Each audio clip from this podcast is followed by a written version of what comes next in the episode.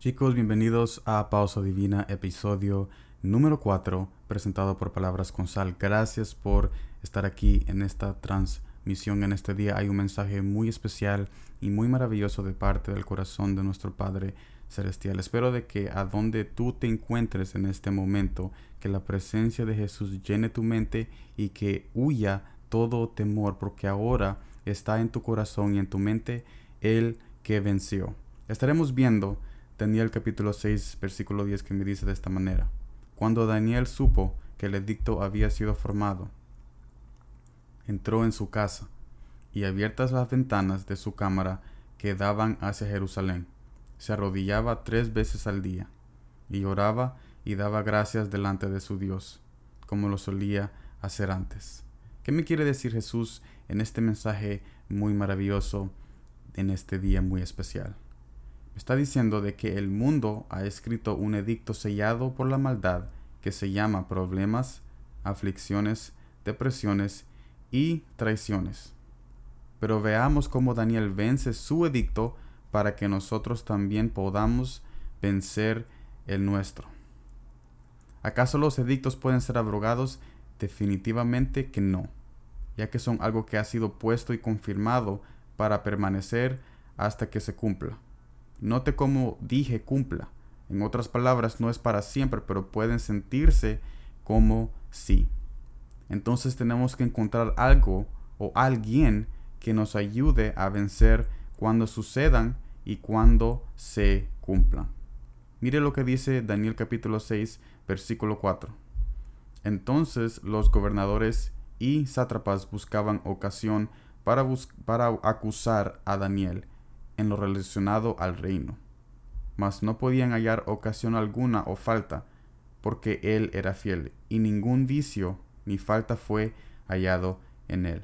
Note cómo ellos fijaron sus ojos, o sea, los personajes que querían acusar a Daniel, ellos fijaron sus ojos en la relación que él tenía con Jesús el Dios Altísimo. Reconociendo esto, la misma palabra me dice que es la relación de nuestro Padre Celestial que vence los edictos establecidos por este mundo de dolor. Es el amor de Jesús que nos hace seguramente y eternamente seguros a donde quiere que nosotros estamos, porque su amor no hace trampa sacándonos del edicto, sino que en el edicto, adentro del problema, adentro del problema del matrimonio, del trabajo, de las finanzas de nuestros hijos. Allí somos cubiertos por su protección sabiendo de que todo tiene su fin, porque son en los problemas que Él se manifiesta y Él se glorifica para que tú puedas reconocer de que Él es tu Dios y tu Padre eterno. Pero cuando se cumpla nuestro dolor, ¿sería una buena idea dejar nuestra relación con Él? De ninguna manera porque solo nos estamos engañándonos a nosotros mismos. El gobernante de este mundo siempre estará listo para escribir edictos contra nosotros para detener nuestro propósito. Pero mire lo que dice Primera de Pedro, capítulo 5, versículo 8. Sed sobrios y velad, porque vuestro adversario, el diablo, como león rugiente, anda alrededor buscando a quien devorar. Esto es un texto muy famoso, pero en otras palabras también pueden hacer aquellos malos amigos lo que tú sientes en tu corazón, ese vacío y también esa dependencia que tú tenías en cosas pasajeras y ahora te han dejado avergonzado. También esos son nuestros adversarios que nosotros vivimos día a día. Pero sabes que hay una nueva noticia, una nueva noticia para ti en este día, que lo bueno es que tú tienes una relación con aquel que ya venció. En otras palabras, si tú no has comenzado, yo te recomiendo a poder comenzar nuevamente una relación con nuestro Padre Celestial porque Él es el que confirma tu victoria y Él es, ese, él es el quien confirma el amor que Él tiene para ti para llevarte a donde tú necesitas estar, que es en el regazo de su corazón. Muchas veces en mis edictos, personalmente, yo he querido abrogarlos con placeres y mis propias opiniones. pero me he dado cuenta que no pueden ser abrogados, como había dicho anteriormente. Pero hay una esperanza dentro de cada edicto que es que venceremos, no importa qué tan grande sea lo que estamos pasando. La esperanza está en Jesús y te invito a rendir tus edictos a sus pies.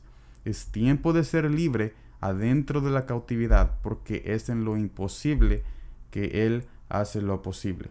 Mire lo que dice Daniel capítulo 6, versículo 21 al 22.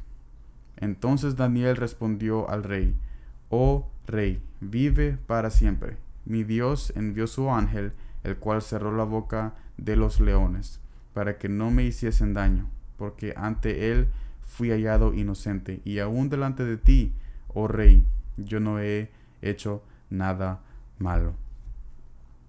Nosotros somos puestos muchas veces en esos fosos de problemas y maldad, pero es ahí en ese foso de la vida cuando la vida nos atrapa y nos acecha. Es allí cuando Jesús viene y cierra la boca de esos leones que nos están persiguiendo. Esos leones son aquellas personas que nos dicen que no somos quien Jesús dice que somos. Y yo te invito a reconocer de que si tú estás viviendo un foso, de, un foso en este momento, o sea, si tú estás en un hoyo en este momento, rodeado de leones, que reconozcas que Jesús está tapando la boca de cada personaje maligno que está contra ti, pero necesitas reconocerlo y necesitas también abrir tu corazón y decirle, yo reconozco que tú estás haciendo todo esto y de que tú estás en control. Yo te dejaré los problemas y mis edictos a ti, porque eres tú quien permanece y eres tú quien me saca adelante. Gracias por estar en esta transmisión de pausa divina. Espero que a donde quiera que tú estés, el amor de Jesús siga perfeccionándose en tu corazón y siga obrando en tu mente, en tu familia, en tu matrimonio, trabajo y finanzas. Esto ha sido pausa divina y como siempre, gracias por el tiempo.